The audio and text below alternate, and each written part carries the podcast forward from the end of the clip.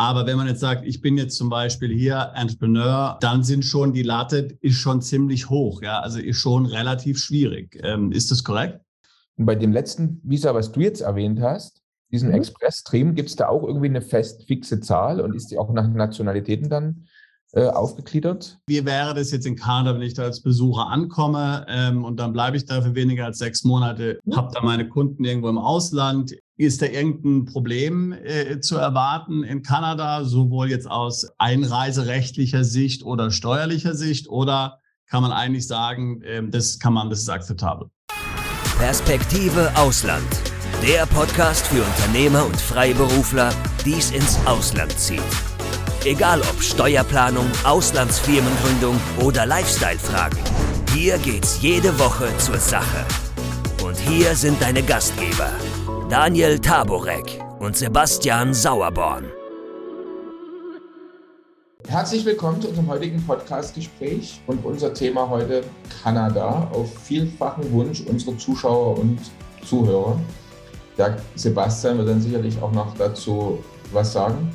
Also Kanada wird ja oft als eines der besten Länder der Welt angesehen oder beschrieben, um dort zu leben, zu arbeiten. Es gibt Städte in Kanada, die sind so unter den ersten drei Plätzen, wenn man, wenn es um die beste Lebensqualität äh, weltweit geht. Und ja, wir wollen heute mal mit einem Experten darüber sprechen, eine Expertin, Susanne Rix. Äh, wir sind sehr froh, dass wir das Gespräch heute haben. Wir haben ja lange darauf hingearbeitet und heute ist es endlich. Und du hast ja viel mit Unternehmern, Privatiers, Auswanderern aller Art zu tun. Und wir wollen heute mal über deine Erfahrung sprechen und die verschiedenen Gründe diskutieren, die Kanada für Auswanderer und Unternehmer so anziehend machen.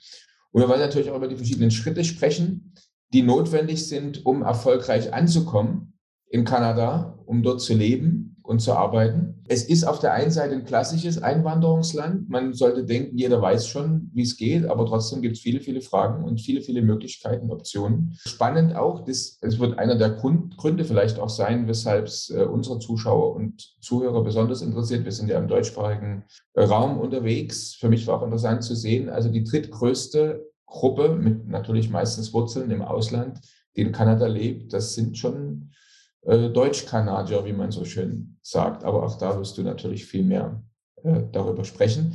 Für mich jetzt persönlich äh, mit 160 Regentagen im Jahr, was ich da so gelesen habe, in einigen Enden in Kanada, also bei mir wird es nicht auf der Shortlist landen. Aber vielleicht sind ja die positiven Dinge, die wir jetzt gleich besprechen und hören werden, so überwältigend und berauschend, oder? Dass, dass die Regentage auch wieder wettmacht. Das mal soweit von, von meiner Seite. Und jetzt, so ist es bei uns üblich, äh, unser Gast darf sich selber vorstellen, den Zuschauern und Zuhörern. Und deswegen würden wir dir jetzt das Mikrofon sozusagen überreichen. Liebe Susanne Rix, ich stelle dich doch unseren Zuschauern und Zuhörern einmal selbst vor. Wer bist du? Was tust du? Vielen Dank, Daniel. Ich freue mich, hier zu sein. Äh, ich heiße Suzanne Rex und ich bin Leiterin der äh, Einwanderungspraxis hier in der Kanzlei Cox Palmer was ähm, eine der größten Kanzleien an der Ostküste Kanadas ist. Äh, ich bin auch die Honorarkonsulin für Deutschland für die Maritimprovinzen. Und äh, wie Sie sagten, also ich arbeite viel mit deutschen oder deutschsprachigen äh, Kunden zusammen, die nach Kanada einwandern möchten. Und es ist richtig, was Sie sagten, dass äh, man denkt, es soll leicht sein, es ist ein Einwanderungsland, aber es ist nicht immer so einfach, wie, wie man denkt. Und es ist äh, schon ziemlich leicht, hierher zu kommen als Besucher, aber hier als Permanent Resident äh, zu sein, das heißt, die Daueraufenthaltsgenehmigung zu bekommen und dann nachher möglicherweise die Staatsbürgerschaft, ist nicht so einfach. Sebastian, äh, du hast ja sehr viel mit Mandanten ähm, zu tun und äh, da gab es ja auch schon einige Fragen nach Kanada, oder? Wie sieht es da aus? Auf jeden Fall. Also Kanada ist natürlich immer sehr populär gewesen. Jetzt auch schon natürlich gerade in, in, auch während der Pandemie sind natürlich auch viele nach Kanada umgezogen, weil natürlich sich viele Gegebenheiten geändert haben. Plötzlich kann man von überall arbeiten. Manchmal will man auch Distanz haben dann, natürlich nicht so unter Menschen sein, weil man sich schützen will vor, vor, dem, äh, vor dem Virus und so. Ich selbst habe ja lange in den USA gelebt. Ich habe aber auch Familie, die in Kanada lebt und meine Familie, die in Kanada lebt, hat immer gesagt, Kanada hat die Vorteile von Amerika, aber nicht die Nachteile. Also nicht die verrückten, äh, nicht die verrückte Gun Culture. Und auch Gesundheitswesen ist viel besser, aber viele der Vorteile, weite Flächen, viel Freiheit, viel Land, äh, was man holen kann, eine angenehme ähm, Lebensweise und hohe Lebensqualität. Könntest du das, würdest du das auch so unterschreiben, äh, Susanne?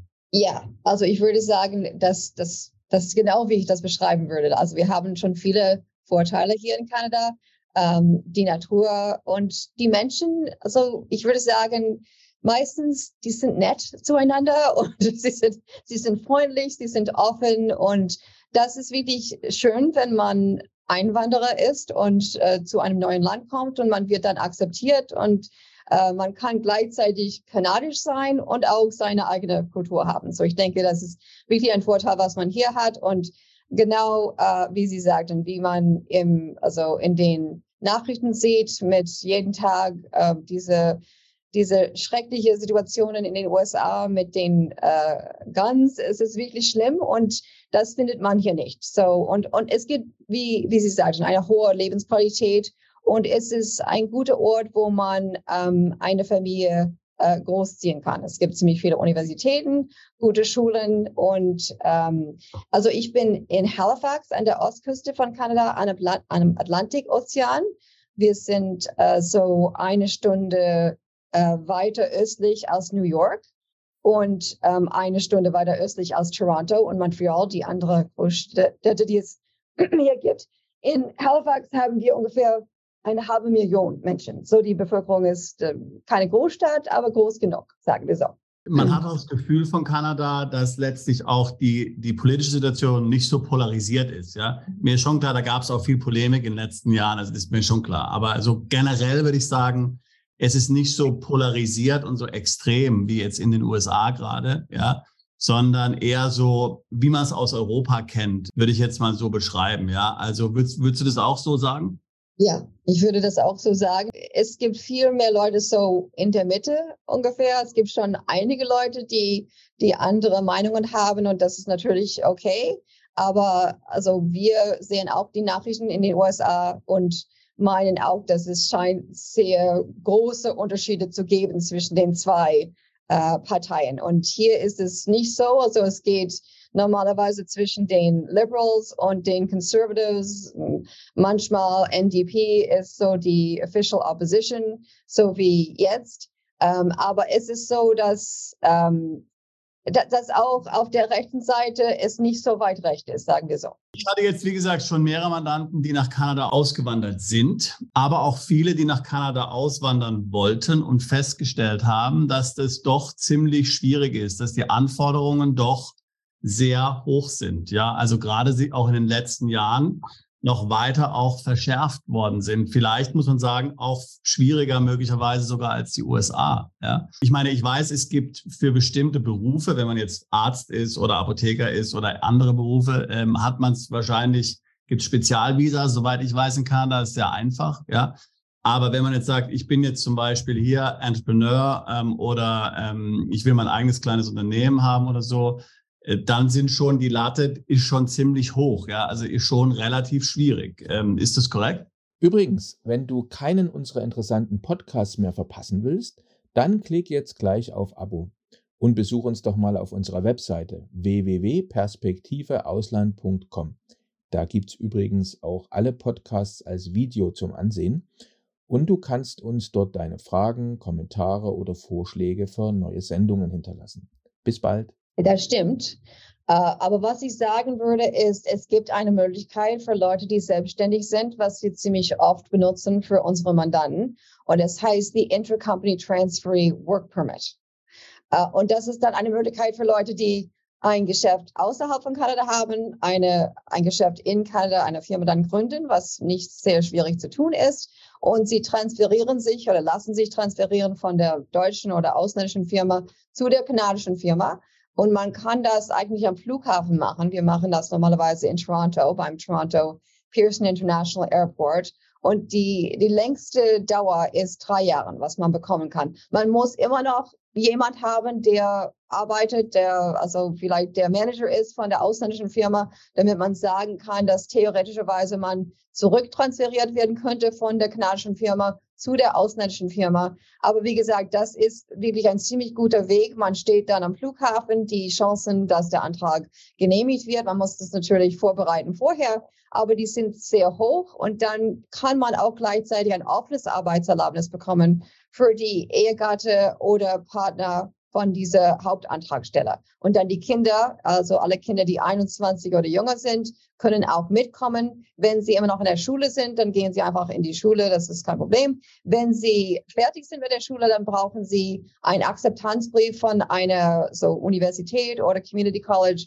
wo sie akzeptiert worden sind und dann würden sie ein Studentenerlaubnis beantragen. Aber das ist wirklich ein sehr guter Weg und der Grund dafür ist, das kann man alles so ziemlich gut, also es ist innerhalb von unserer Kontrolle. Das ist nicht, heißt, man braucht nicht unbedingt ein Jobangebot mit Werbung, was man normalerweise bräuchte, sondern man kann das selber machen, wenn das passt. Und dann hat der Hauptantragsteller ein Arbeitserlaubnis nur für seine oder ihre eigene Firma zu arbeiten. Wobei die andere Person, dieser Partner, wie gesagt, hat ein offenes Arbeitserlaubnis. Und dann, was wir normalerweise tun, ist, diese Partner kann dann ein Jahr arbeiten, irgendwo normalerweise nicht für ähm, sein oder ihr Ehegatte, sondern für einen Drittarbeitgeber, äh, wo es schon existiert hat seit zwei Jahren, arbeitet dort in irgendeinem Job, wofür man eine Ausbildung nach der Schule braucht, so nicht ein Anfangs, also, aber auch Assistentin oder so würde qualifizieren oder Manager irgendeiner Art. Und wenn diese Person dann die Ehegatte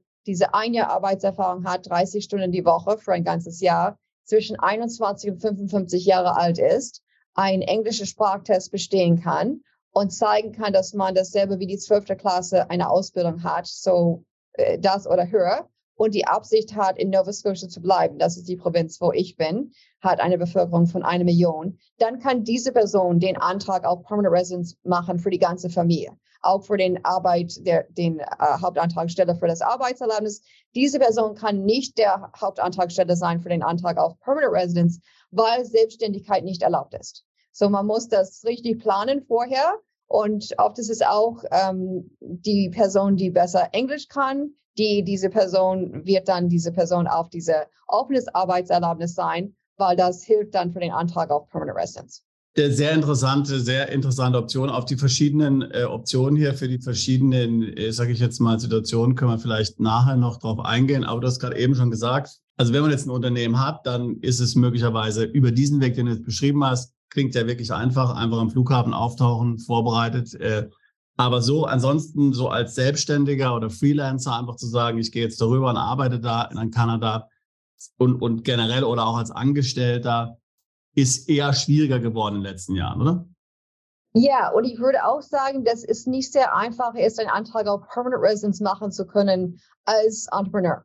Also man würde sich denken, es wäre eine gute Möglichkeit. Wir hatten mal einen Entrepreneur Stream auf der Bundesebene, aber jetzt seit vielen Jahren jetzt gibt es keine Möglichkeit mehr, als Entrepreneur auf der Bundesebene zu kommen.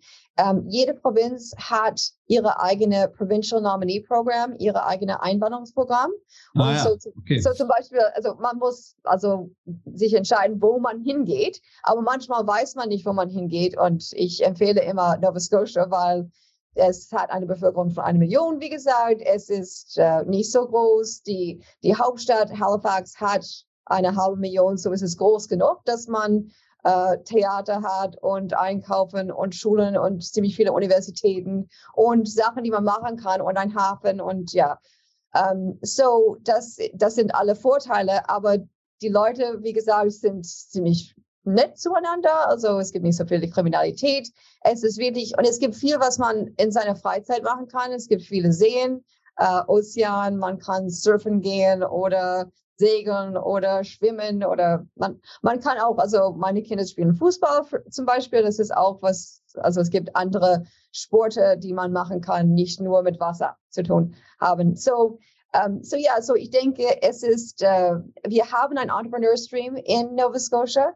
Es ist für Leute, die ein persönliches Nettovermögen von 600.000 kanadische Dollar oder mehr haben und eine Investition von 150.000 kanadische Dollar oder mehr machen. Können wir, können wir kurz sagen, wie viel es ist ungefähr in Euro? 150.000 ja. oder 600.000? Ja, ja. Also der Wechselkurs ist 1,5. So, das heißt, ähm, eine, ein Euro ist 1,5 Dollar, so 1,50 Dollar. Also das so, heißt 600.000 ist ungefähr 400.000 Euro ja. und 150.000 sind ungefähr 100.000 Euro. Also das heißt, du musst ein Nettovermögen haben von 400.000. Jeder, ja. der jetzt ein Haus zum Beispiel hat, was abbezahlt ist, der wird dir das haben zum Beispiel. Und ähm, er muss entsprechend dann ähm, eine Investition dann machen. Aber interessant, dass du gesagt hast, dass ja letztlich ähm, anders als in vielen anderen Ländern mhm. es von den einzelnen äh, ähm, Provinzen abhängt in mhm. Kanada, mhm. welche Visa zur Verfügung stehen. Ja, also das heißt, ja. man muss sich genau vorher überlegen. Ich meine, ja, äh, Halifax, Nova Scotia klingt natürlich schön, stelle ich mir kalt und nass vor, ja, noch kälter und nässer als der Rest von Kanada. Aber okay, gut, ich meine, ähm, das muss man halt in Kauf nehmen. Aber ähm, ich sehe, was du meinst. Ähm, wahrscheinlich ist ja auch immer so eine Sache von, wo letztlich hier strategisch es für die kanadische Provinzen am besten ist, wo weniger Leute sind. Natürlich möchte man natürlich lieber mehr, braucht man mehr Bevölkerung, denke ich mal. Das sind so unter anderem wahrscheinlich die Kriterien ist es richtig. Also die größeren Provinzen, so wie Ontario, wo Toronto sich befindet, uh, British Columbia, wo Vancouver sich befindet, da gibt es also mehr Voraussetzungen, um zu qualifizieren unter zum Beispiel ein Entrepreneur Stream. Und in Nova Scotia ist es nicht so schwierig, weil wir doch so Einwanderer haben möchten, so wie Sie sagten. Und Quebec, wo Montreal ist, hat seine, also ihre ganz eigene äh, Programm. So, das Na, ist Französisch, muss man sicherlich Französisch sprechen. Ne? so ist es. Aber hier ist es so, ähm, also wie gesagt, also wir haben Bundesprogramme und wir haben provinzielle Programme. Aber oft habe ich so Erstgespräche mit Mandanten und sie möchten wissen, also wie ist es am leicht, leichtesten zu kommen? Und ein Weg ist oft mit Jobangebot, so wie wir vorher besprochen haben. Das ist Jobangebot von einem Arbeitgeber in Kanada, also alle von diesen Provinzen haben ihre eigenen Skilled Worker Streams, heißen das, also wo man mit Jobangebot einwandern darf. Und Nova Scotia hat das auch. Dann muss der Arbeitgeber immer Werbung machen. So es ist für vier Wochen in drei verschiedenen Orten meistens, wo man zeigt, ähm, dass der Arbeitgeber kein kanadischer Staatsbürger oder Permanent Resident für die Stelle findet. Und nicht zu sagen, dass es nicht möglich ist. Es ist manchmal schon möglich, aber nur es braucht, ähm, es braucht Arbeit, diesen Arbeitgeber zu finden, der bereit ist, das zu machen und die das Geduld hat, dann zu warten, ein paar Monate, bevor man ein Arbeitserlaubnis bekommt, um dort arbeiten zu können. So diese Intercompany Transferee-Möglichkeit ist sehr gut für Leute, die ähm, die selbstständig sind und die ziemlich schnell kommen möchten, weil das ist dann möglich. Und diese, dieser Antrag auf Permanent Residence, die ich erwähnt habe, das heißt the Nova Scotia Experience Express Entry Stream. So, das ist auch also ein Unterteil von dem Nova Scotia Nominee Programm, aber es ist wie ein Heirat zwischen diesem provinzielle Programm und diesem Bundesprogramm, was heißt Express Entry. Und das soll ein schneller Weg sein, was man äh, benutzen kann, nach Kanada zu kommen. Es ist ein Punktesystem, aber nur es ist schwierig genug Punkte zu bekommen, um eine Einladung zu bekommen aus dem Pool von Kandidaten, die den Antrag stellen möchten. Und das ist, das ist, ich denke, ein Missverständnis, was viele Leute haben. Sie machen diesen Antrag, um in diesen Express Entry Pool zu kommen.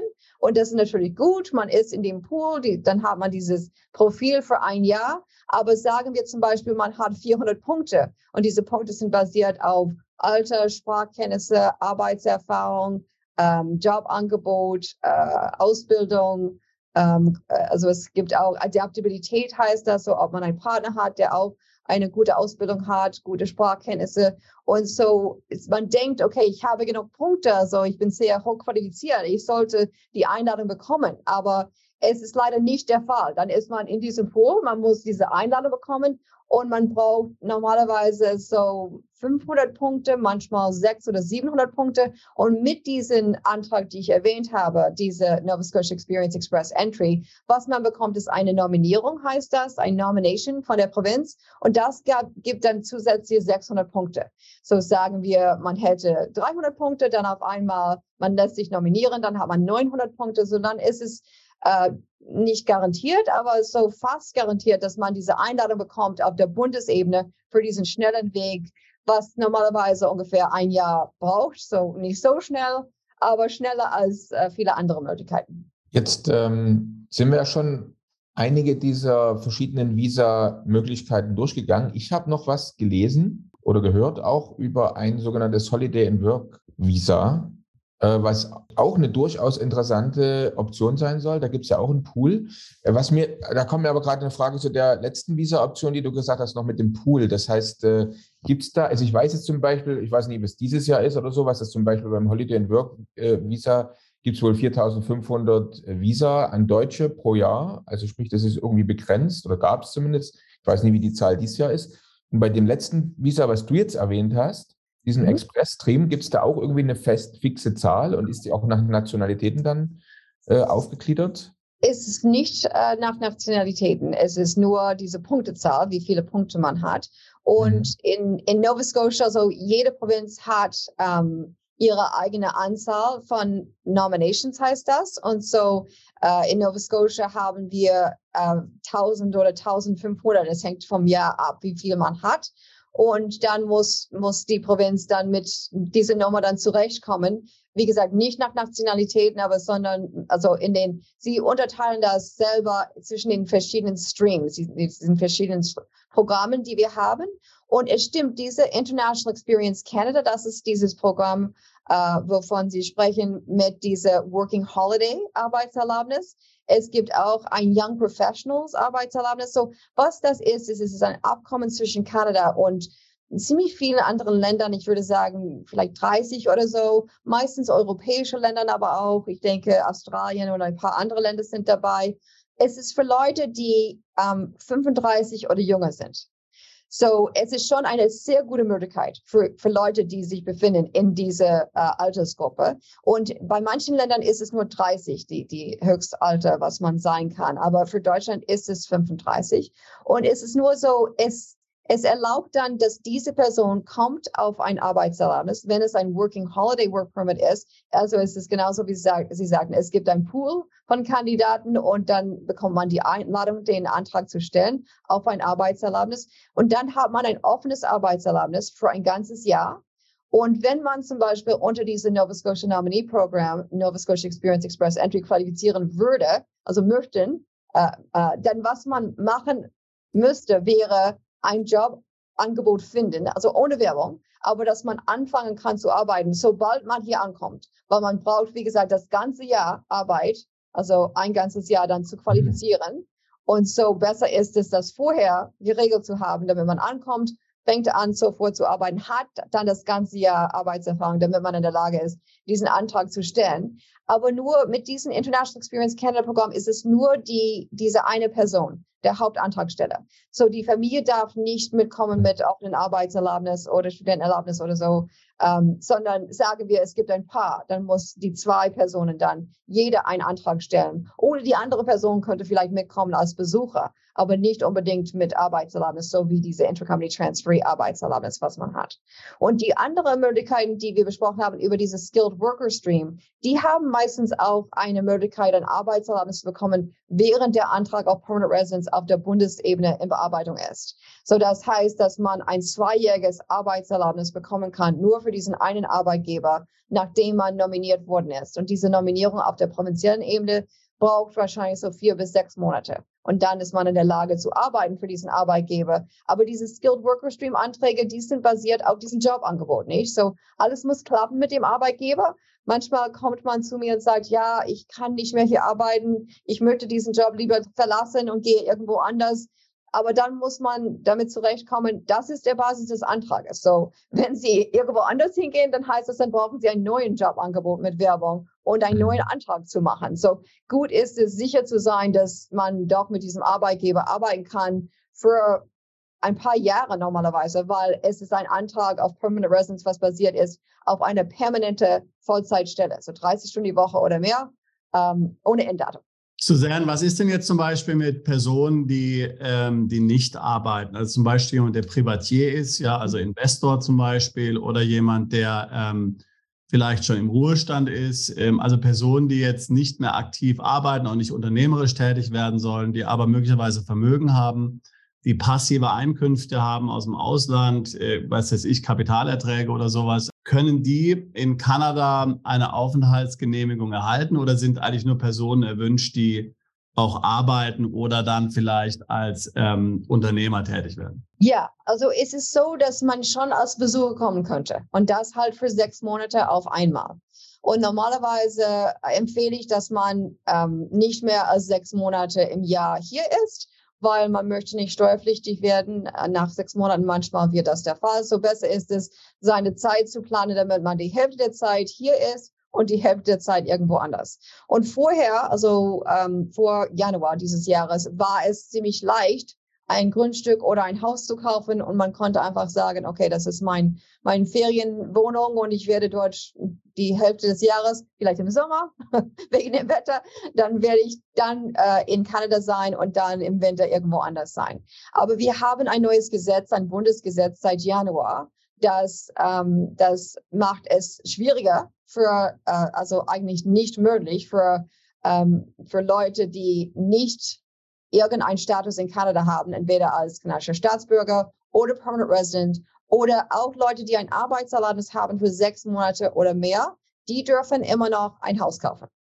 Ähm, es, gibt, äh, es gibt eine Karte, wo man sagt, also es sind meistens in Städten, wo man das, äh, wo man das schwieriger macht, weil man möchte, dass nicht alle Häuser unbewohnt hier sitzen von Leuten, äh, besitzt, die nicht in Kanada sind. So deswegen hat man das gemacht. Aber wie gesagt, wenn man ein Arbeitserlaubnis für sechs Monate oder länger hat, dann ist man in der Lage, etwas zu kaufen. So das ist schon ein Vorteil. Und es gibt auch Orte, die nicht gedeckt sind, weil die nicht ähm, keine Städte sind, sondern auf dem Land sind. Und das würde noch gehen. So ich denke, die Frage ist, was man in Kanada machen möchte. Und wenn man zum Beispiel immer noch arbeitet, aber nur online von zu Hause und mit Mandanten zu tun hat, die außerhalb von Kanada sind, dann würde man kein Arbeitserlaubnis brauchen, um hier zu sein. Weil die Definition von Arbeit unter kanadischem Einwanderungsgesetz ist irgendeine Tätigkeit, für den man Lohn oder Provision verdient in Kanada oder das Konkurrenz macht, direkte Konkurrenz mit den Tätigkeiten von kanadischen Staatsbürgern oder Permanent Residents in dem kanadischen Arbeitsmarkt. So, das heißt, man darf schon ein, eine Firma besitzen, wenn man nicht dort arbeitet. Ähm, man darf schon natürlich Dividende bekommen, das wäre in Ordnung. Nur kein, kein Arbeit machen und kein Geld von Arbeit verdienen, kein Lohn. Ähm, aber wenn man, wie gesagt, hier in Kanada sitzt und dann Mandanten hat, die in Europa sind zum Beispiel, und man wird in Europa bezahlt dann für diese Arbeit, das ist keine Arbeit in Kanada und dafür würde man kein Arbeitserlaubnis brauchen. Aber etwas, was äh, wichtig zu wissen ist, ist, ähm, wenn man sehr oft nach Kanada kommt oder sehr viel Zeit in Kanada verbringt als Besucher, aber ohne Arbeitserlaubnis, ohne Antrag auf Permanent Residence zu stellen, dann der beste Ort, äh, der beste Flughafen, wo man ankommen kann in Kanada, ist Toronto. Das ist Toronto Pearson International Airport. Der Grund dafür ist, es ist das größte internationale Flughafen mit den meisten internationalen Flügen am Tag. Sie haben einfach nicht genug Zeit, alle Leute Fragen zu stellen. Wobei bei den kleineren Flughafen, ähm, Häfen so wie in Halifax zum Beispiel, äh, Ottawa, manchmal Montreal sogar, da, wenn man sehr oft kommt und man sieht sehr viel Stempel im Pass und man sagt, ja, was machen Sie hier? So haben Sie vor zu arbeiten ohne Arbeitserlaubnis oder zu bleiben länger als sechs Monate, was man nicht machen darf als Besucher, dann kann man dann so ausgefragt werden und Gepäck durchgesucht haben und das möchte man natürlich vermeiden. Aber nochmal, also du hast jetzt gesagt, äh, zum Beispiel jetzt jemand, ein Pensioner oder so, ein, also ein Rentner, der jetzt, weiß sich zum Beispiel Vermögen hat, der könnte als Besucher kommen, aber du sagst also, der könnte jetzt keine langfristige Aufenthaltsgenehmigung bekommen. Das stimmt. Man kann für sechs Monate kommen. Man hat die Möglichkeit, einen Verlängerungsantrag innerhalb von Kanada einzureichen, wenn man sagt, okay, ich möchte über den Sommer hier sein oder über, über Weihnachten hier sein oder so. Dann kann man diesen Antrag einreichen. Die Bearbeitungszeit ist ungefähr fünf bis sechs Monate. So, man hat implizierte Status, so implied Status als Besucher, während der Antrag in Bearbeitung ist. Also ein, äh, eine Verlängerung würde man auf jeden Fall bekommen, manchmal mehr, aber nur irgendwann mal wird dann gesagt, okay, Sie sind kein Besucher mehr, Sie sind seit eineinhalb Jahren oder seit zwei Jahren in Kanada gewesen die ganze Zeit. Jetzt müssen Sie irgendwo anders hingehen und dann wieder reinkommen. Es gibt keine bestimmte Zeit, was man außerhalb von Kanada verbringen muss, bevor man wieder reinkommt. Aber diese sechs Monate als Besucher fangen jedes Mal an, dass man hier ankommt. Aber ist denn jetzt die, äh, gibt es sowas wie zum Beispiel Golden Visa oder EB5, so wie in Amerika, wo ich immer sagen muss, okay, ich zahle eine Million und investiere in irgendein Big Business oder so, irgendein Hotel, was da gebaut wird und, äh, und dann bekomme ich Permanent Residence oder gibt es sowas wie in Kanada? Wir hatten das mal. Es hieß die Investor Class, aber das haben wir nicht mehr.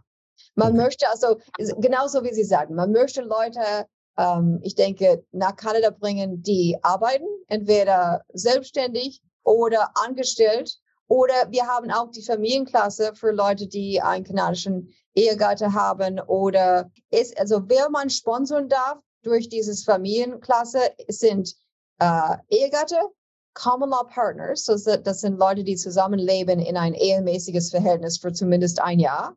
Aber wichtig, man muss nicht verheiratet sein. Man kann auch einfach nur, äh, man kann auch eben einfach nur einen Lebenspartner haben. Lebenspartner für ein Jahr geht auch. Kann männlich oder weiblich sein, ist egal.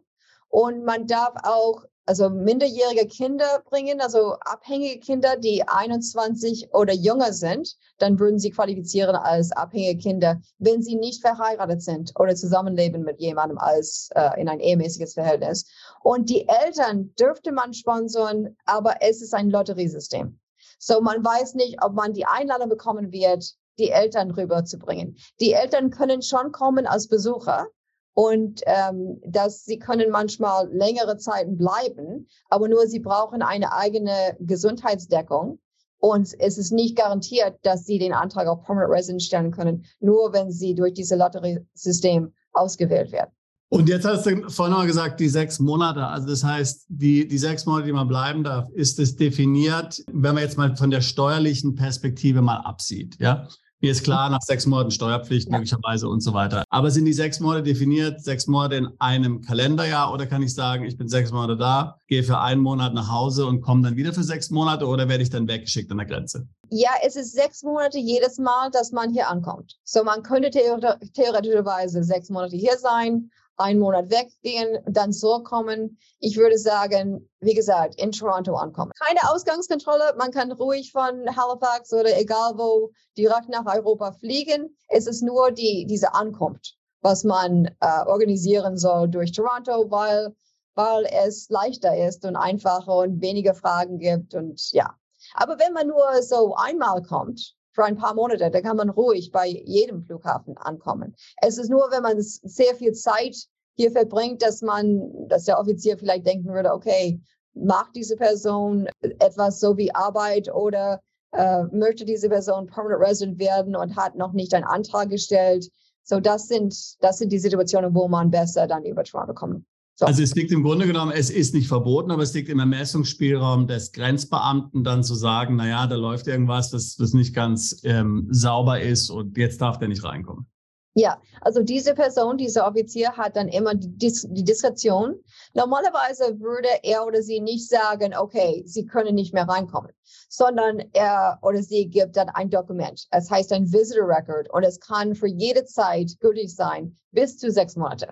So, also. wenn so, wenn Sie gerade reingekommen sind und haben gesagt, okay, ich bleibe für zwei Wochen, dann kann es sein, diese Person stellt dann ein Visitor Record aus für zwei Wochen. Kann man das innerhalb von Kanada verlängern? Ja. Ähm, machen die Grenzoffiziere das sehr oft? Nein. Das ist Arbeit, das braucht Zeit. Oft haben sie keine Zeit. So, deswegen ist es sehr selten, dass sie das machen. Aber wenn man wirklich sehr häufig hier gewesen ist und der Offizier meint, ja, also ich, ich habe Angst, dass diese Person nicht Kanada verlässt, so wie geplant, dann, kann, dann kann äh, das Offizier, dieser Offizier das machen.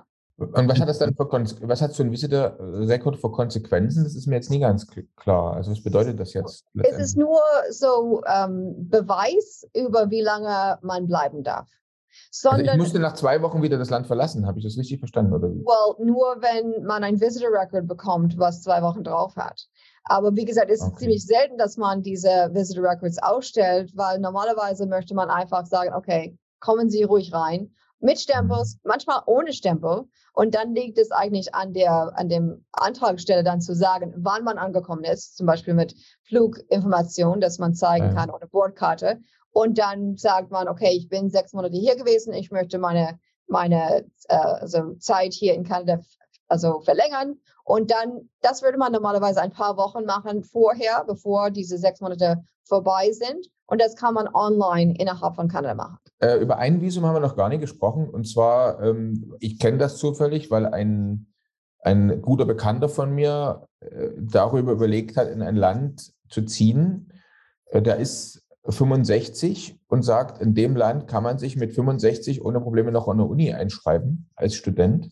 Und ich gehe da mit einem Studentenvisum rein. So, mhm. das ist ja so ein ganz anderes Land.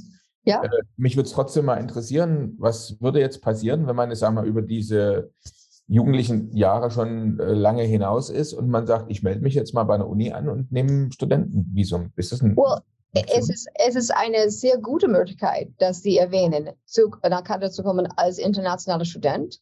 Ähm, die Gebühren sind natürlich höher als die Einheimischen, aber immerhin, also man muss nicht unbedingt immer noch 20 sein, um ein Studentenerlaubnis zu bekommen.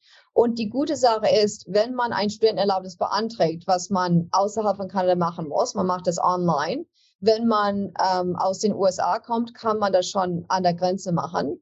Oder Grünland oder St. Pierre und Miquelon. Das sind die Ausnahmen, sondern alle andere äh, Antragsteller müssen das von außerhalb von Kanada machen. Was man braucht als Anfangspunkt ist ein Akzeptanzbrief von der Uni und hier gibt es eine ganz große Uni, es heißt Dalhousie University. Sie haben ungefähr 20.000 Studenten mit Medizin, Jura, Ingenieurwissenschaft, äh, Architekturwissenschaft, Zahnmedizin, eigentlich alles, was man normalerweise haben möchte. Und wir haben auch, ich denke, drei oder vier andere Universitäten in der Provinz. Und wir haben Nova Scotia Community College, so man nennt das NSCC. Und diese ist ähm, eine sehr gute Möglichkeit für Leute, die vielleicht ein Zweitstudium machen. Sie haben 130 verschiedene Programme. Sie haben 13 Campuses in der ganzen Provinz, so auch Open in Cape Breton gibt es zwei und äh, in Halifax in dieser Gegend gibt es drei. So, da kann man, äh, was weiß ich, Graphic Design studieren oder man kann Marketing Assistant werden oder man kann Koch werden oder äh, also Klempnermeister. Sie haben alles Mögliche. Und die meisten Programme sind ein oder zwei Jahre. Es ist immer gut, ein zweijähriges Studentenerlaubnis zu bekommen, weil man danach dann ein Arbeitserlaubnis, ein offenes Arbeitserlaubnis, es heißt ein Postgraduate Open Work Permit, bekommen darf, dann für drei Jahre wenn da, der Pass so lange gültig ist. So, wenn es ein kürzeres Programm ist, so ein einjähriges Programm, das heißt ein einjähriges Arbeitserlaubnis danach. Aber ein zweijähriges Programm, das heißt ein dreijähriges Arbeitserlaubnis. Und die gute Sache ist, dass wenn eine Person studiert und diese Person ist verheiratet oder hat einen Lebenspartner, die andere Person kann ein offenes Arbeitserlaubnis bekommen für dieselbe Zeit, wie die erste Person studiert. Und die Kinder dürfen natürlich auch mitkommen. So, das ist toll, weil dann diese Person auf dem offenen Arbeitserlaubnis darf dann ein Jahr arbeiten. Und diese andere Möglichkeit, die wir vorhin besprochen haben, Nova Scotia Experience Express Entry benutzen, um einen Antrag auf Permanent Residence zu machen. Und man muss immer ein Vorhaben, in Nova Scotia zu sein, während man den Antrag stellt und auch nachdem man Permanent Resident wird. Aber sagen wir nach sechs Monaten, man ist schon Permanent Resident, man denkt, okay, ich möchte lieber in Vancouver leben, dann hat man Mobilitätsrechte so wie alle andere kanadische Staatsbürger und Permanent Residents. Und dann hat man die Möglichkeit, dann zu einer anderen Provinz zu gehen oder nicht mehr zu arbeiten oder in Rente zu gehen oder selbstständig zu werden. Nur man muss zuerst diese Permanent Resident Status bekommen und dann, ich würde immer empfehlen, ein paar Monate zu machen, was man vor hat äh, in dem Antrag und was man immer gesagt hat. Und dann kann man ähm, seine Pläne ändern.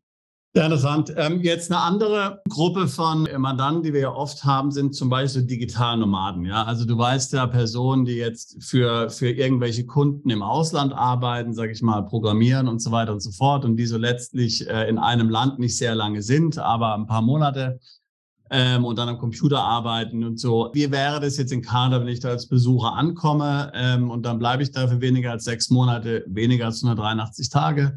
Mhm. habe da meine Kunden irgendwo im Ausland. Ähm, ist da irgendein Problem äh, zu erwarten in Kanada, sowohl jetzt aus einreiserechtlicher Sicht oder steuerlicher Sicht? Oder kann man eigentlich sagen, äh, das kann man, das ist akzeptabel? Well, ich denke, man hätte dann so drei Möglichkeiten. So entweder man ist selbstständig und man möchte ein Intercompany Transfer Arbeitserlaubnis stellen, damit man in der Lage ist, in Kanada zu arbeiten, Arbeitserlaubnis für die Ehegatte dann zu bekommen, Antrag auf Permanent Residence stellen zu dürfen. Das ist eine Möglichkeit. Wenn man angestellt ist, dann könnte man einfach hier arbeiten, als, also es, es wäre dann keine Arbeit, wenn man nicht seine Dienstleistungen oder Güter dann an das kanadische Publikum äh, verkauft.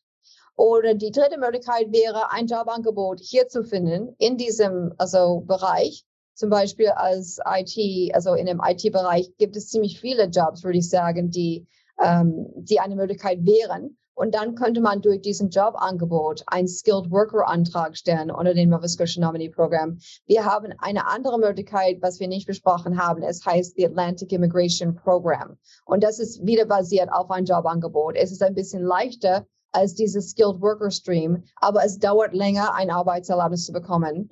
Um, und uh, so, es gibt Vorteile und Nachteile, aber das kann man immer besprechen. So, so wie gesagt, entweder Arbeitserlaubnis als Selbstständige ähm, Antrag auf Permanent Residence zu stellen als Angestellte, wenn man hier ein Jobangebot hat, oder einfach nicht in den Arbeitsmarkt äh, reinzukommen, sondern einfach als Besucher hier zu sein, weil man nicht richtig arbeitet hier.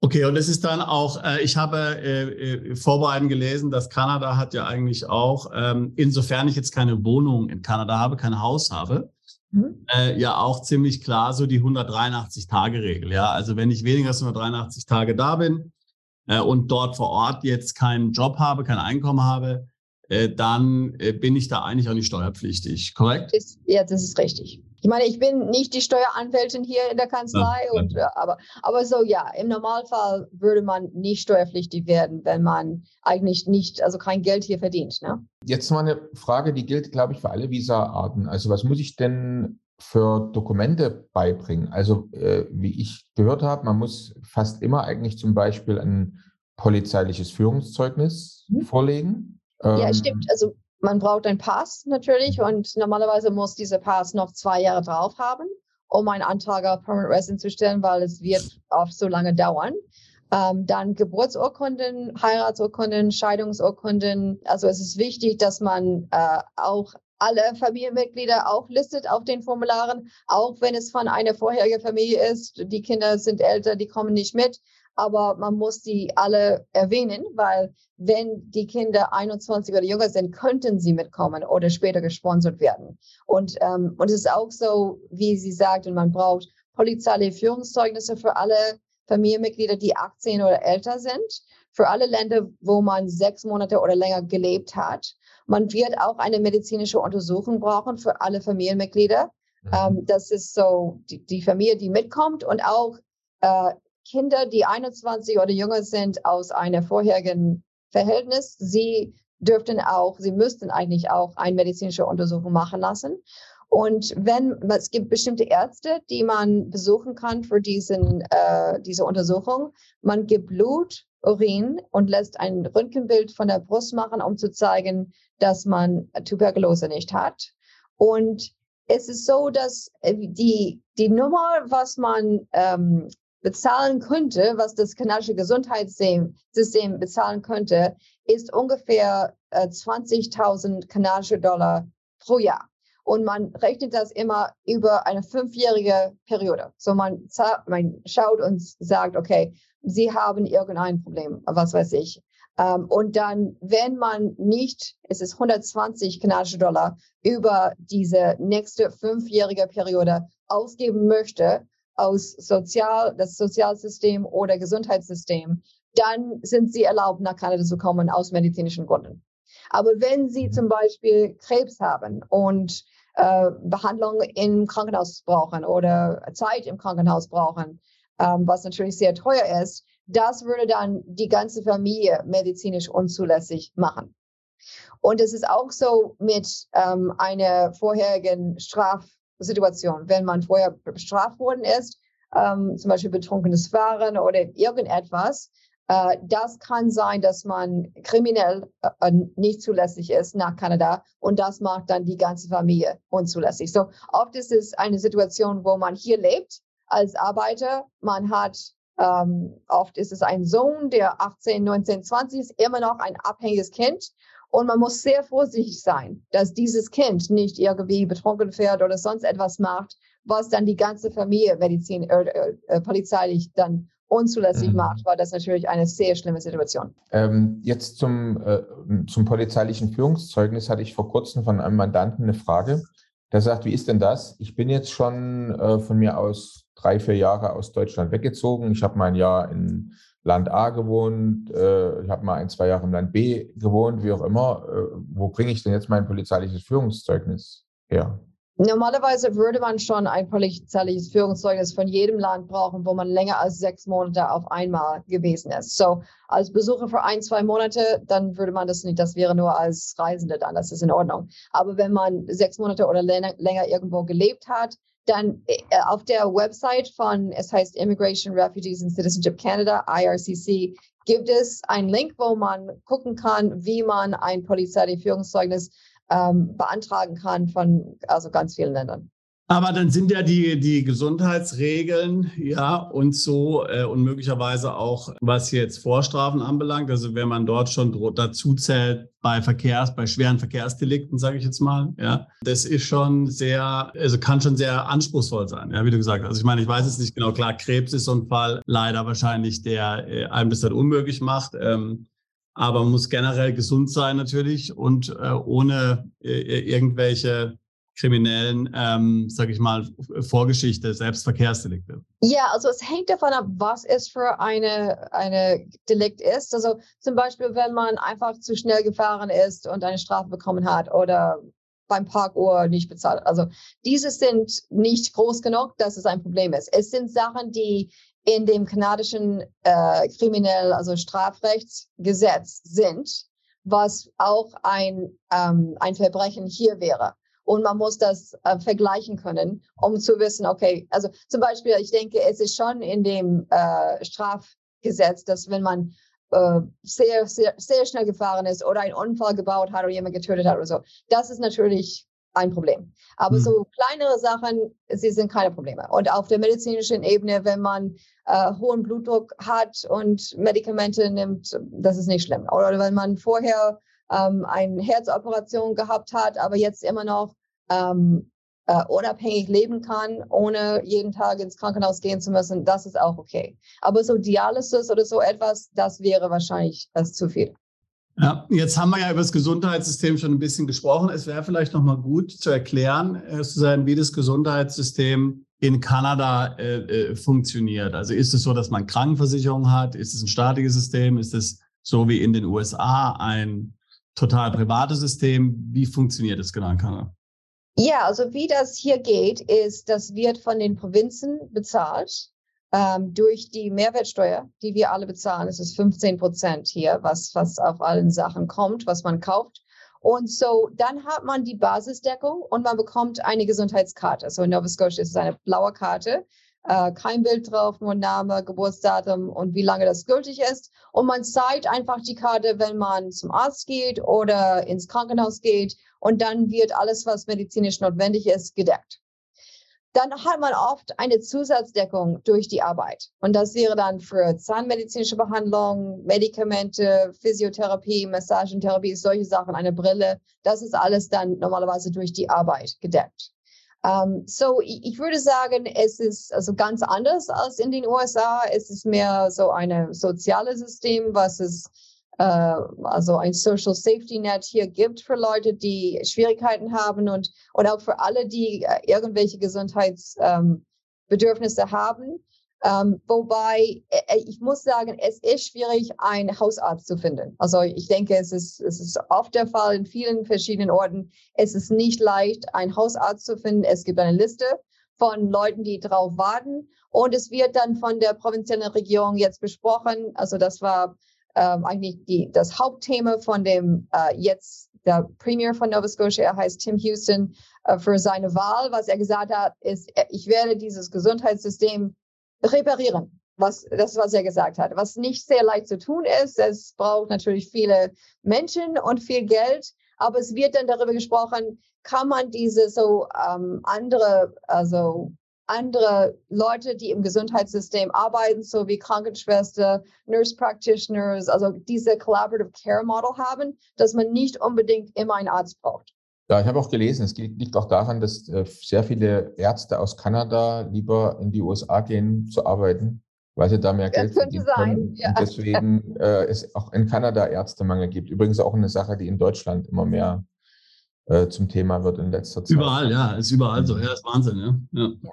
Dann haben wir das, äh, das Gesundheitssystem, das Sozialsystem haben wir ganz gut äh, besprochen. Bildungssystem Gibt es da noch irgendwas ja. Erwähnenswertes? Ja, also wir, wir haben ein ähm, öffentlichen Bildungssystem. Es geht bis zur Ende der 12. Klasse. Es wird von der, auch von der provinziellen Regierung bezahlt. Ähm, wir haben auch ein paar Privatschulen. In einigen Schulen, auch die öffentlichen Schulen, kann man diese International Baccalaureate Programm machen, dieses IB-Programm, was überall auf der Welt anerkannt äh, wird. Ich denke, wie eine, eine gute Vorbereitung für die Uni. Und dann haben wir, wie gesagt, Universitäten, zum Beispiel Dalhousie, St. Mary's, es gibt auch Acadia, St. FX, verschiedene Universitäten, wo man normalerweise ein vierjähriges Diplom machen würde. So, die größten wären so Bachelor of Arts, so Geisteswissenschaft, Bachelor of Sciences, Naturwissenschaft, Bachelor of Business. Das sind so die Hauptthemen, die man studieren würde. Normalerweise auch für vier Jahren. Und dann, wenn man studieren möchte, danach zum Beispiel Juraschule, da kann man sich bewerben. Das ist drei Jahre. Es, ist, es gibt ziemlich viel Konkurrenz, da reinzukommen, aber dann ähm, so Juraschule ist, wie gesagt, drei Jahre und dann ein Referendarjahr danach. So insgesamt acht Jahre müsste man verbringen. Medizin ist vier Jahre, Zahnmedizin vier Jahre. Uh, und diese, da gibt es immer Konkurrenz, weil es nicht, nicht genug Plätze gibt für alle Leute, die das machen möchten. Und man braucht gute Noten. Und dann gibt es auch diese Standardtests, zum Beispiel, the, also es heißt die LSAT für, also für Jura und dann MCAT für Medizin. Oder es gibt auch diese andere Möglichkeit, wenn man nicht für die Uni geeignet ist oder man möchte das nicht machen, diese Community College äh, System, wo man diese, also ganz verschiedene Programme machen kann, ein, zwei Jahre und ich denke, die sind viel praktischer für Leute, die dann sofort einen Job nach dem, nachdem sie graduieren finden können. Wobei diese Bachelor's Degree Programme, also mit einem Bachelor's Degree kann man also keinen guten Job finden. Man braucht etwas danach.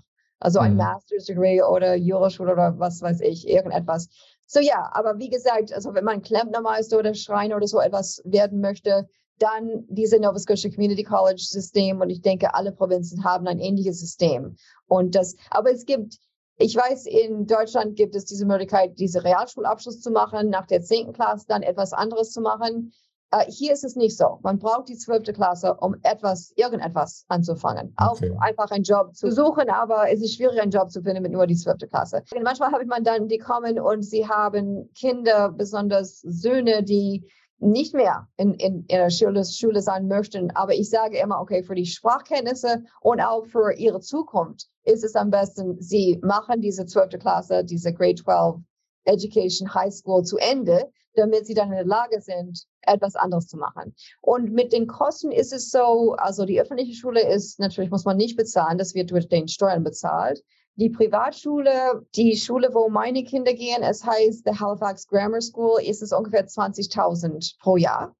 Und dann für die Unis, also ich habe eine Tochter, äh, die schon in der Uni ist, es ist äh, ungefähr 10.000 pro Jahr. Wobei ich denke, manchmal ist es mehr, wenn man Medizin oder Zahnmedizin oder so etwas ist wahrscheinlich schon heftig.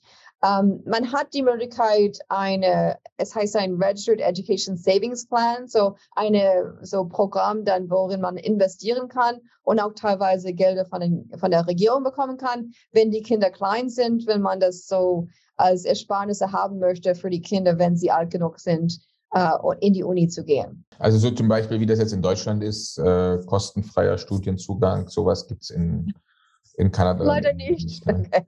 Ich denke, es ist aber billiger als in den USA, von was ich gehört habe. Aber es ist auch für jemanden, der da migriert, der jetzt also vom Ausland kommt, vielleicht mit so einer, seine Kinder mitbringt, mit so einer permanent Residenz. Äh, aber die Kinder haben auf alle Fälle kostenfreien Zugang zur, zur Schule und bei der ja. Uni bezahlen sie nicht mehr, sondern dann eben das gleiche wie auch ein äh, in Kanada geborener? Oder gibt es da Preisunterschiede dann sozusagen? Wenn man einmal Permanent Resident ist, mhm. dann bezahlt man dasselbe wie alle anderen. Aber wenn man immer noch als Temporary Resident hier ist, als Arbeiter zum Beispiel, äh, oder als Besucher, dann müssen mhm. die Kinder als internationale Studenten kommen und ich denke, das ist vielleicht zweimal so viel, als die Einheimische bezahlen. Ja, ich denke, jetzt wäre eine gute Zeit, zu einem unserer Lieblingsthemen doch nochmal äh, überzuwechseln, nämlich Steu Steuern und Finanzen, oder Sebastian? Ja, auf jeden Fall, ja, das ist ja auf jeden Fall interessant, ja, ja. Also die äh, interessiert natürlich unsere Zuschauer, Zuhörer äh, auf alle Fälle sehr. Also wenn jetzt jemand sich entscheidet, ins Land zu gehen, wird er natürlich steuerpflichtig mit seinem Welteinkommen, mit seinem Vermögen in Zukunft. Und da würden wir gerne jetzt nochmal von Ihnen hören. Also es gibt ja die Unternehmenssteuern, es gibt die Einkommenssteuern. Äh, vielleicht komme ich als, als Rentner auch, meine Einkünfte sind die Rente dann, oder? Also auch das ja. ist, ein, ist ja. ein Thema. Ja, genau. Ähm, wie funktioniert das? Und ich denke, es ist immer eine Frage, ob man kanadischer Steuerresident ist oder nicht. Dann gibt es diese sie heißen so Tiebreaker Rules zwischen den verschiedenen Ländern. Es gibt Abkommen mhm. zu wissen, äh, bei welchem Land ist man dann steuerpflichtig. So, das ist normalerweise eine Frage dann für einen Steueranwalt. Ähm, aber wenn man steuerpflichtig wird, dann haben wir auch diese graduierte System, wie es auch in Deutschland gibt. So, das heißt, dass äh, je mehr man verdient, desto mehr Steuern man bezahlt. Und man bezahlt dann Bundessteuer und provinzielle Steuer. Und so, wenn man, ich denke, es ist über 150.000 im Jahr verdient als Lohn, dann ist es ungefähr die Hälfte. So, es ist viel, aber wir haben auch Sachen dafür, wofür ich denke, man ist, man bezahlt es nicht immer gerne, sagen wir so, aber wir sind damit einverstanden, dass es notwendig ist, dass, dass Leute sich ähm, gegenseitig unterstützen, dass man nicht so through the cracks fällt, zum Beispiel mit dem Gesundheitssystem und auch, also wir haben auch Leute, die ähm, Heimatslosigkeit ist auch ein Problem hier, so wie in, also ich würde sagen, nicht so groß ein Problem wie zum Beispiel in anderen Städten, so wie in British Columbia, wo es ganzjährig also, äh, möglich ist, draußen zu leben. Hier ist es so mit dem Wetter, dass wir, also ich würde sagen, im Sommer, wir haben auch Celsius so wie in Europa. Im Sommer ist es 25, manchmal 30 Grad, es wird immer wärmer, aber es ist oft ziemlich angenehm, weil wir neben dem Ozean sind. Im Winter ist es oft um die 0 Grad. So manchmal ist es minus 10, manchmal plus 10. Ähm, wir haben nicht so viel Schnee. Also wir haben vielleicht fünf bis zehn Tage im Jahr, wo es einen großen Sturm gibt mit zehn Zentimeter Schnee oder mehr, wo man lieber zu Hause bleibt oder die Schulen zu sind. Aber meistens ist es ziemlich mild wegen dem Ozean. In Ontario, so Toronto, Montreal, Ottawa ist es sehr kalt im Winter. Ja, also ich will nochmal auf die, äh, auf die Steuern zurückkommen, wie du ja, ja. schon gesagt hast. Also ähm, ich glaube, man, man, muss jedem empfehlen, wer jetzt, wer jetzt vermeiden will, dass er in Kanada die hohen Steuern bezahlt, der muss einfach sicherstellen, dass er letztlich nur als Besucher da ist, weniger als 183 Tage. Die 183-Tage-Regel ist ja in Kanada relativ klar. Ansonsten, wie gesagt, wie du schon gesagt hast, die Steuern sind sehr hoch. Also die Spitzensteuersätze Federal und Provincial Tax kombiniert sind, soweit ich das gelesen habe, vielfach bei 50 Prozent oder über 50 Prozent auch Steuern auf Kapitalerträge ähm, wie Dividends oder sowas sind ziemlich hoch, über 30 Prozent zum Teil in, in, in Kanada. Ich glaube, das muss man einfach wissen. Das ist eben eine Entscheidung, die man trifft. Ja, man möchte dort leben, da muss man das auch in Kauf nehmen, dass es eben einfach so ist. Es ist jetzt nicht so äh, wie in, in, in, in anderen Ländern, äh, wo es bestimmte Ausnahmeregeln gibt für Ausländer, vielleicht in den ersten Jahren, wenn die da hinziehen. Wir haben ja oftmals so Sachen wie ähm, in den ersten fünf Jahren sind Auslandseinkommen ähm, zum Beispiel steuerfrei und sowas. Das alles nach meinem Verständnis gibt's in Kanada nicht. Man muss wirklich dann äh, damit rechnen, dass die Steuern wenn ich es mit Deutschland vergleiche, so hoch sind wie in Deutschland, vielleicht gegebenenfalls sogar zum Teil höher. Und das ist halt einfach dann äh, eine Entscheidung, die man dann, die man dann treffen muss. Also aus, aus steuerlichen Gründen, glaube ich, wird jetzt keiner nach Kanada ziehen, sondern es geht. Das würde ich auch sagen. Genau, es geht eben um, um andere Dinge. Ich meine, es gibt ja viele andere wichtige Kriterien im Leben, ist, ist ja ganz klar. Ja, und wie gesagt, wenn ich sowieso in einem Land lebe, wie jetzt, weiß ich, Deutschland, Frankreich, Italien, ich meine, zahle ich ungefähr das Gleiche, ja. Ähm, also dann äh, bin ich da letztlich auch gewöhnt, aber man darf halt nicht davon ausgehen, dass es dann ähm, weniger ist. Ja, das stimmt. Und man kann natürlich einen Steueranwalt oder einen Steuerberater beauftragen, dann zu gucken, also was gibt es an Möglichkeiten, die Steuern so niedrig wie möglich zu halten. Und man könnte zum Beispiel so durch ein, also was heißt Canadian Controlled Private Corporation, so wenn man eine Firma hat, die kontrolliert wird von einem kanadischen Steuerresident, dann sind, äh, dann ist es bessere Steuerbehandlung als für andere Firmen, die nicht kontrolliert werden von einem Kanadier. So, das könnte man schon einplanen, aber es ist nicht, als ob es keine Steuern gibt, zum Beispiel. Ähm, und, äh, und ich denke, also wie, wie Sie sagen, also es gibt andere Gründe, hier zu leben, aber Steuergründe sind nicht die Gründe, weshalb man, man äh, hierher kommen würde. Genau, auf der anderen Seite, wie gesagt, wie ich schon gesagt habe, äh, hattest du ja vorhin auch gesagt, jeder Besucher kann ja dort bleiben für sechs Monate. Und das ist ja also eine lange Zeit. In vielen Ländern, ich meine, in den USA zum Beispiel, Besucher drei Monate nur. Ja, also sechs ja. Monate ist ja schon mal wirklich äh, viel Zeit, die man dort äh, verbringen kann. Also im Grunde genommen, ähm, auch jemand, der jetzt dort ähm, sehr gerne ist, äh, wird sich das normalerweise ja so einplanen können und sagt, okay, sechs Monate äh, im, im Jahr und damit verhindere ich dann, dass die Steuern sässig werden und verbringe trotzdem sehr viel Zeit da. Also es wird für viele sicherlich ein, ein sinnvoller Kompromiss sein. Ja, und ich denke, also was meine Mandanten mir sagen, ist, sie fühlen sich einfach wohl hier, nicht? Also die Freiheit, also es gibt nicht so viel Verkehr, die Leute, wie gesagt, sind, äh, sind ziemlich offen und freundlich. Sie können ihr Leben, also, äh, also ohne, ohne Hindernisse leben. Also, dass sie, ähm, viele Leute möchten gerne auf dem Land wohnen, außerhalb der Stadt. Sie haben dann einen Garten oder sie möchten einfach so ein bisschen mit den Nachbarn zu tun haben, aber nicht zu viel. Aber es gibt genug Platz hier, dass es, dass es durchaus möglich ist. Schön. So, willkommen. Ah ja. auch im Herbst ist es sehr schön. Äh, viele Leute kommen auch mit Kreuzfahrten wegen den Blättern in, mhm, im September ja. und Oktober. Ja. Naja, ich selbst war, ich selbst war im, äh, im Juni mal in, in Vancouver, war eine mhm. wunderschöne Zeit, hat mir sehr, sehr gut gefallen. Wie gesagt, es gibt ja nicht ohne Grund eine ganze Reihe von Anfragen, auch Interessenten und unserer Mandantschaft eben wegen dieser Lebensqualität, so wie du das auch sehr schön äh, geschildert hast. Die allererste Frage habe ich ganz vergessen zu stellen heute, Susanne. Und zwar, da werden viele unserer Zuschauer und Zuhörer die ganze Zeit schon drauf gewartet haben. Äh, was wir natürlich alle nochmal wissen wollen, ist, wieso sprichst du so gut Deutsch? Ich habe das in der Schule gelernt, ab der 10. Klasse. Das war die öffentliche Schule. Und mhm. dann ähm, gab es ein äh, ein Stipendium, was, also es war ein Preis, was ich gewonnen habe nach der 11. Klasse. Es war eine Reise nach Deutschland für einen Monat. Das ist in 88 gewesen, bevor die Mauer runtergefallen ist. So, mhm. wir waren in Berlin und München und Bonn damals und bei Familien für zweieinhalb Wochen. Und ich bin noch befreundet mit meiner deutschen Freundin, die, die in Norddeutschland lebt. Und dann habe ich ähm, mich entschlossen, Deutsch zu, zu, studieren in der Uni hier bei Dalhousie für vier Jahre.